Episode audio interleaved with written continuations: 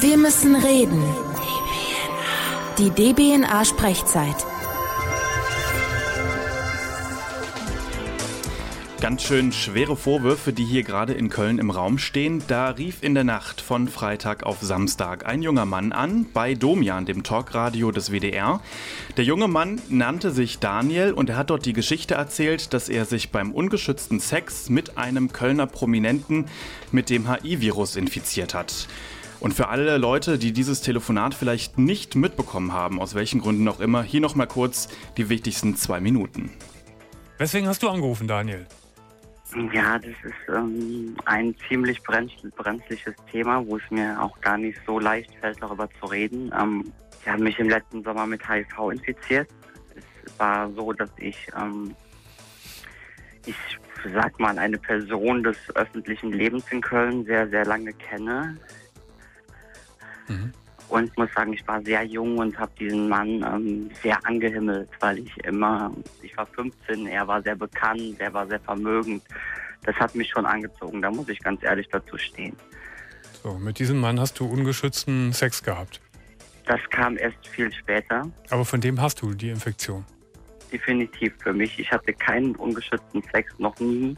Ich hatte allgemein sehr wenig Sex in meinem Leben und Du hattest, aber mit dem hattest du ungeschützten Sex? Mit ihm hatte ich ungeschützten Sex nach einer sehr langen Nacht in einem Kölner Club. Mhm. War ich sehr, muss ich zugeben, sehr betrunken und ähm, habe dann auch, ganz ehrlich, das, ist, das klingt so idiotisch, aber gedacht, er ist so bekannt und er ist so gebildet na, da kannst du darauf verzichten. Und das war das Idiotischste, was ich in meinem Leben mhm. jemals getan habe. Mhm. Das heißt, er ist auch äußerst fahrlässig mit dir umgegangen. Er musste es ja wissen, dass er, dass er HIV-positiv ist. Und äh, hat dich dann ausgenutzt und hat es dir nicht gesagt und hat ungeschützt mit dir Sex gehabt. Ein schweres Vergehen, ein, ein, eine Straftat ist das, ein, ein moralisches, schweres Verbrechen, finde ich, was der Typ begangen hat. So, und jetzt bist du HIV-positiv. Ja, und jetzt bist du HIV-positiv, sagt Domian. Ein schweres moralisches Verbrechen hatte er es genannt. Und jetzt rätselt ganz Deutschland natürlich, wer ist dieser Prominente? Die Boulevardzeitungen überschlagen sich, reden von AIDS-Attacke, von HIV-Attacke. Und wir versuchen das Ganze jetzt mal ein bisschen nüchterner anzugehen. In dieser Sprechzeit wollen wir diesen komplexen Sachverhalt mal ein bisschen aufdröseln. Mein Name ist Patrick, ich freue mich, dass ihr einschaltet und viel Spaß.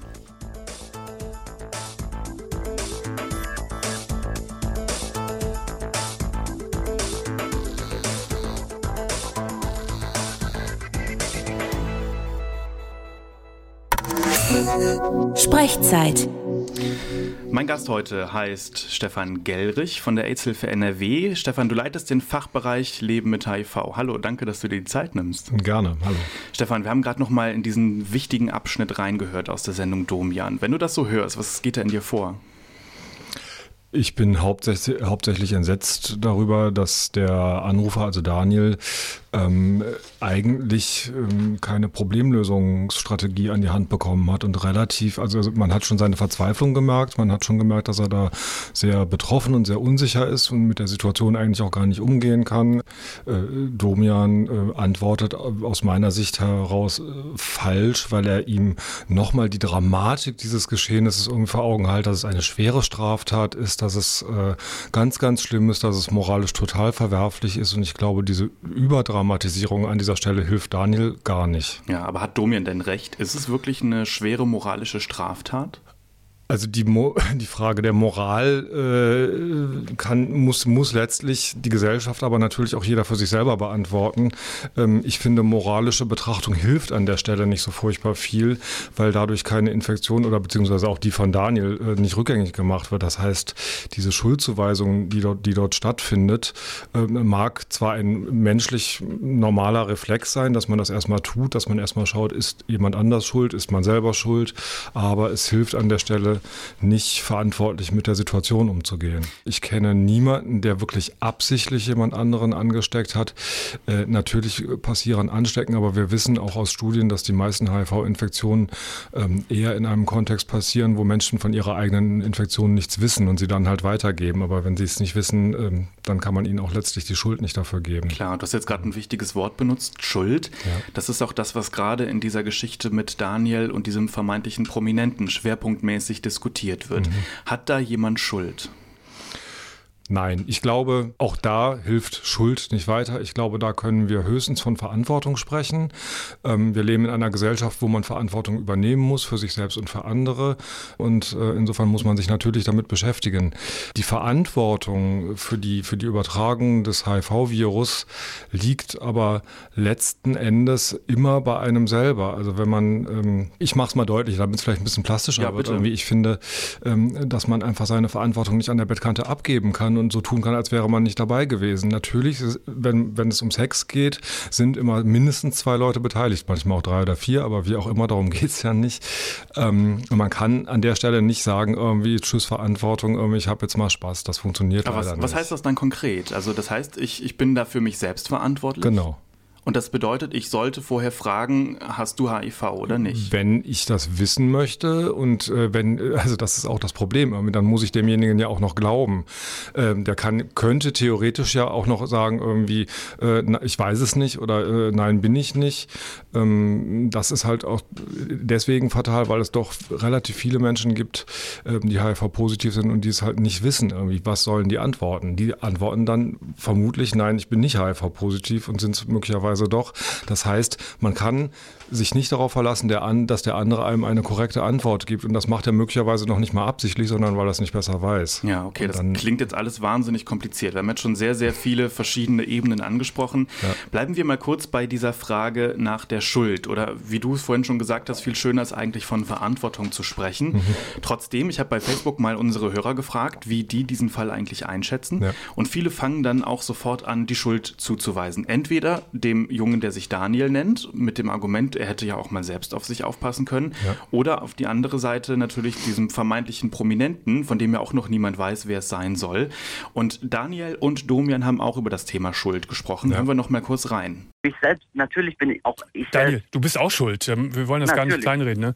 Äh, Nein. Du hättest dich gar nicht darauf einlassen dürfen. Aber äh, ich sage, die Hauptschuld trägt er, weil er wissentlich das getan hat. Ja, ich finde, von Hauptschuld kann man da gar nicht reden. Ich sehe mich jeden Tag, das ist, glaube ich, das größte Problem. Jeden Tag sehe ich mich als Schuldigen an und denke mir, was mhm. hast du getan? Mhm. Ich fühle mich äh, minder bemittelt. Ich fühle mich teilweise sogar so richtig dumm, obwohl ich eigentlich nicht Ne, ich mache Abitur und mhm. nun kann, aber nun kann natürlich morgen schlecht. Das ist jetzt, ich finde, zwei bemerkenswerte Dinge passiert. Ähm, fangen wir mal mit dem ersten an. Mhm.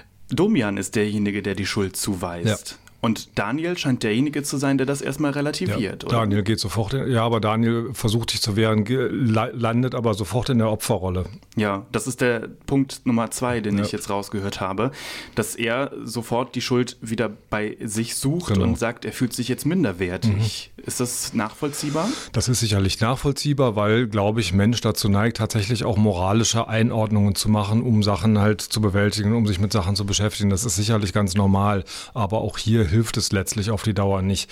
Ähm, da würde ich immer raten, dass solche Menschen, die, die so ein traumatisches Erlebnis haben, wie eine HIV-Infektion tatsächlich auch ist, ja, das äh, möchte ich gar nicht kleinreden an der Stelle, dass sie eine vernünftige Beratung bekommen, dass sie sich möglicherweise in psychologische Behandlung begeben. Ich glaube nicht, dass dieser Kontext, in dem die ich Beratung kann man es gar nicht nennen, in dem dieses Gespräch da stattgefunden hat, äh, da wirklich weitergeholfen hat. Das heißt, was hätte Domian eigentlich tun sollen, deiner Meinung nach? Er hätte früh, frühzeitig, all, sehr frühzeitig abbrechen sollen und äh, an seine Redakteurinnen und Redakteure verweisen sollen, die sicherlich in der Lage gewesen wären, mit dem Daniel irgendwie eine vernünftige psychologische Betreuung beziehungsweise Adressen für vernünftige psychologische Betreuung äh, zuzuweisen oder halt auch einen Beratungstermin in der AIDS-Hilfe, auch eine Variante. Jetzt macht Domian diesen Job ja schon seit langer, langer langer Zeit. Und ich weiß, dass Domian auch mit den AIDS-Hilfen schon zusammengearbeitet hat. Vor ja. diesem Hintergrund, wundert ihr euch über dessen Reaktionen? Ja, ein bisschen schon. Jetzt muss man dazu sagen, Domian hat das ist, also es ist schon lange her, es ist circa zehn Jahre her, dass er als Herzenslustbotschafter für die AIDS-Hilfe NRW tätig war. Ähm, jetzt könnte man vermuten, dass ihm äh, Herzenslust äh, beschäftigt sich hauptsächlich mit Infektionsvermeidung. Jetzt könnte man meinen, dass Domian äh, besonders großen Wert darauf legt, dass keine Infektionen stattfinden dürfen, können, sollen. Das äh, ist auch erstmal lobenswert, aber es entspricht natürlich nicht der Realität, weil sie natürlich trotzdem stattfinden. Ähm, und es gibt ähm, durchaus Menschen, die dann auch Probleme damit haben, äh, dass man halt nicht jede Infektion verhindern kann, weil Menschen halt eigenverantwortlich ähm, handeln. Auf jeden Fall finde ich, sollte man sich im ruhigen Gedanken darüber machen, wie man damit umgehen möchte. Sollte mit Freundinnen und Freunden reden, sollte irgendwie eine, möglicherweise zu einer AIDS-Hilfe gehen, sollte zum, mit dem Arzt sprechen, mit dem Psychologen sprechen, Familie, was auch immer. Äh, aber ich glaube, mit einer frischen Infektion direkt an die Öffentlichkeit zu gehen und Leute zu beschuldigen, ist nicht der richtige Weg. Also man merkt sehr deutlich, wie verunsichert Daniel da an der Stelle war. Ähm, und diese Verunsicherung wird er auch nicht verlieren, wenn er äh, jemanden anzeigt oder wenn er jemanden äh, vors Gericht zerrt. Die wird bleiben. Das wird ihm nicht helfen.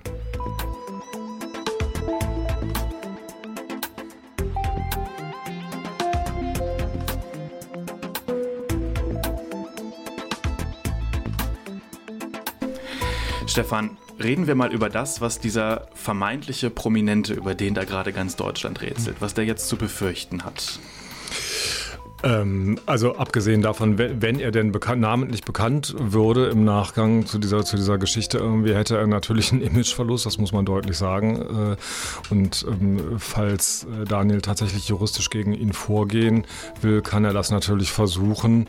Wie aussichtsreich ist sowas? Das ist sehr unterschiedlich heutzutage. Also äh, das, das Problem, das generelle Problem ist, dass eine HIV-Übertragung tatsächlich unter Umständen einen Straftatbestand erfüllen kann. Ähm, es müssen aber bestimmte ähm, Bedingungen dafür erfüllt das sein. Gefährliche Körperverletzung. Genau.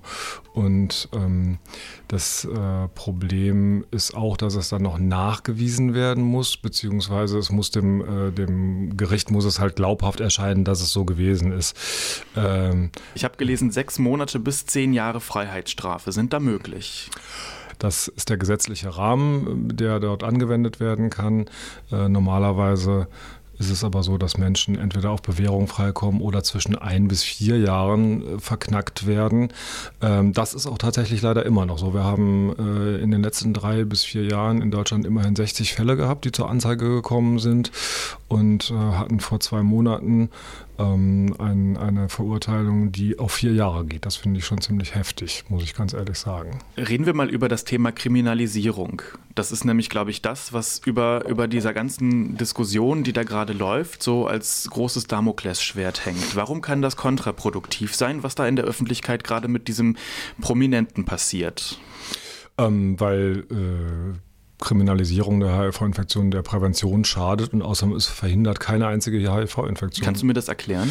Ähm, also sagen wir mal so, bestraft werden äh, kann nur derjenige, der weiß, dass er HIV-positiv, der also dann die Infektion wissentlich weitergegeben hat. Jemand, der die Infektion unwissentlich weitergibt, weil er nicht wusste, dass er HIV-positiv ist, äh, kann nicht verurteilt werden. Das ist schon mal das Punkt ist, eins ne, bei so. unserem Prominenten. Wir wissen ja bislang nicht, ob er genau. das tatsächlich wissentlich weitergegeben hat, das Virus, oder genau. ob es nicht, ob er ja. zu dem Zeitpunkt vielleicht nicht selbst wusste, dass er nicht krank genau. ist. Und das schadet dann, dann der Prävention, weil wenn, wenn das weiter so verfolgt wird, dann haben Menschen möglicherweise auch Angst, zum HIV-Test zu gehen, irgendwie, weil wenn sie es denn wüssten dann, und dann ungeschützten Sex äh, hätten, dann würden sie sich ja strafbar machen. Wenn sie es nicht wissen, machen sie sich nicht strafbar. Das äh, ist schon paradox dann an der Stelle, ähm, dass quasi diejenigen, die eigentlich sagen, ich gehe jetzt mal zum Test und wenn sie dann Pech haben und ein positives Testergebnis haben und sich dann möglicherweise nach einer gewissen Zeit auch in Behandlung begeben und all das und sich damit beschäftigen, dass ausgerechnet die dann bestraft werden können, ähm, während äh, diejenigen, die sich quasi also die, die es nicht wissen, äh, denen kann halt nichts passieren. Dann, ja. Ne? Was ich ja bei solchen Themen auch immer schwierig finde, ist, dass die Gesellschaft jetzt bestimmt so den Eindruck hat, oh, die Schwulen, äh, die stecken sich wieder gegenseitig alle mit HIV an. Glaubst du, dass sowas auch hängen bleibt? Gerade da, wo es, wo Rechtsprechung eingegriffen hat, gibt es, wie gesagt, nicht so viele schwule Fälle, irgendwie, die ähm, haben sich eher im heterosexuellen äh, Beziehungsbereich abge, abgespielt. Also auch nochmal eine ganz wichtige Unterscheidung, ja. dass ja. solche Fälle von Kriminalisierung oder von ähm, Straftaten, die da ja. begangen werden und verurteilt werden, nicht nur bei homosexuellen, sondern auch bei heterosexuellen Paaren stattfinden. Also weil man möge sich nochmal zurückerinnern, ich, mir ist jetzt im Moment kein medial öffentlicher Fall aus dem schwulen Bereich äh, bekannt. Aber man wird immer mal wieder solche Fälle haben. Ähm, und auch wenn sich das jetzt ein bisschen ähm, allgemein anhört, damit muss unsere Gesellschaft dann auch umgehen können. Wie kann die Gesellschaft das lernen? Indem sie sich informiert, indem sie ähm, es auch lernt auszuhalten, dass nicht alles moralisch richtig läuft. Das passiert ja an anderen Stellen auch ganz viel. Auch da gibt es moralische Verfehlungen, sage ich, wenn, wenn ich den Ausdruck jetzt überhaupt benutzen soll. Das ist das, was die, Domian gesagt hat. Ja, ne? ja, die, die, die, die aber nicht geahndet werden, die, ich sage jetzt mal, die sozial adäquat sind. Ja, also es ist, äh, wenn man sich zum Beispiel ähm, mal überlegt, wie lange es gedauert hat, irgendwie bis Nichtraucherschutzgesetze in Kraft getreten sind, beziehungsweise darüber geredet worden ist, weil äh, es einfach sozial adäquat war. Adäquat heißt, es passt zu unserer Gesellschaft, es ist akzeptiert, dass so etwas passiert und Menschen deswegen äh, krank geworden sind. Das gibt es in anderen Bereichen auch immer noch. Aber kannst du denn verstehen, dass die Gesellschaft sich mit diesem Thema auch besonders schwer tut, weil immer noch dieses Denken da ist, das ist eine schwere Krankheit und da hat jemand jemanden mit angesteckt, der ist doch jetzt schuld? Ja, kann ich schon verstehen irgendwie, weil es tatsächlich so ist, äh, dass die alten Bilder aus den 80er und äh, Anfang der 90er tatsächlich noch in vielen Köpfen sind. Wenn jemand heute ähm, ein positives Testergebnis bekommt, das erzählen auch immer wieder Menschen, die ich kenne, äh, dann gehen da wirklich Filme ab und sie haben immer noch diese Bilder von Tod und Siechtum Alterstum und äh, ich muss bald sterben und, und diese ganzen Geschichten im Kopf. Also mittlerweile muss man einfach sagen, ist HIV eine, eine gut behandelbare chronische Erkrankung. Ähm, es ist tatsächlich so, dass in Deutschland mit unserer medizinischen Versorgung Menschen mit HIV eine ganz normale Lebenserwartung haben. Nichtsdestotrotz ist es eine Erkrankung mhm. und ähm, wenn die vom einen auf den anderen Menschen übertragen wird, ist das natürlich erstmal zumindest ärgerlich, wenn die Gesellschaft darüber dann jetzt diskutiert. Ja. Also ich frage nochmal, kannst du das, kannst du das nachvollziehen? Na jein, irgendwie. Also sagen wir so, es gibt andere Erkrankungen, die sind auch ärgerlich, wenn man sie kriegt. Irgendwie da ist es aber kein Problem. Es gibt viel mehr Grippetote, also das ist jetzt ein komischer Vergleich, aber es gibt viel mehr Gruppe, Grippetote in Deutschland und das ist eine Krankheit, die auch von einer Person auf die andere übertragen wird. Es gibt, äh, also ne, da haben wir teilweise 11.000, 12.000 Tote im Jahr. Wir haben, äh, da redet auch keiner von Absicht oder nicht Absicht oder Schuld oder nicht Schuld. Das schon gar so nicht von, ne? von der Grippeattacke. Ja, und es wird auch nicht moralisch bewertet. Das, ne, das das ist halt akzeptiert.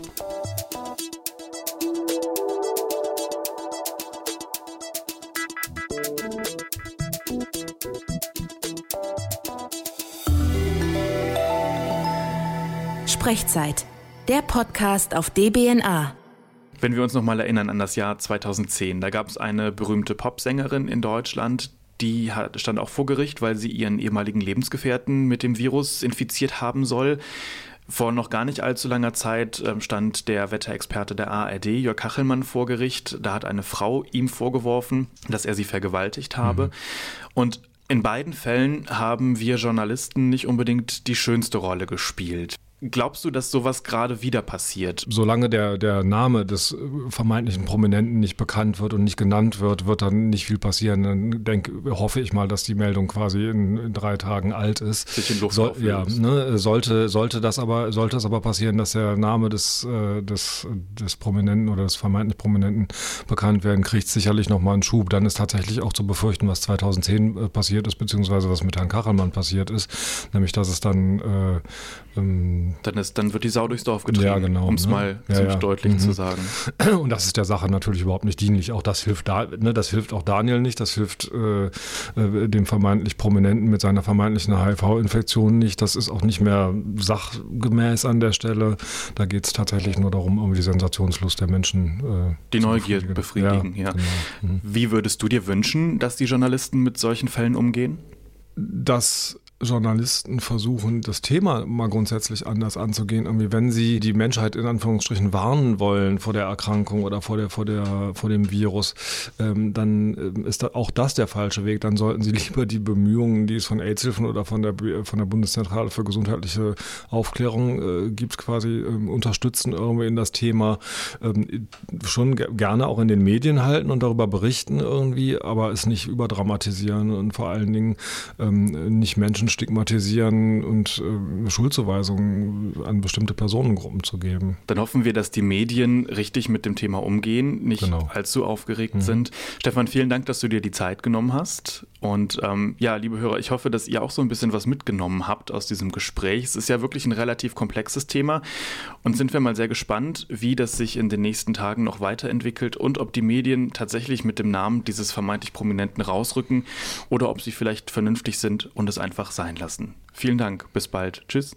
Das war's mit der Sprechzeit. Das nächste Thema bestimmst du. Einfach abstimmen auf dbna.de. Du hast Fragen oder Ideen? Her damit. Schreib uns an sprechzeit.dbna.de, bei Facebook oder bei Twitter unter dem Hashtag Sprechzeit.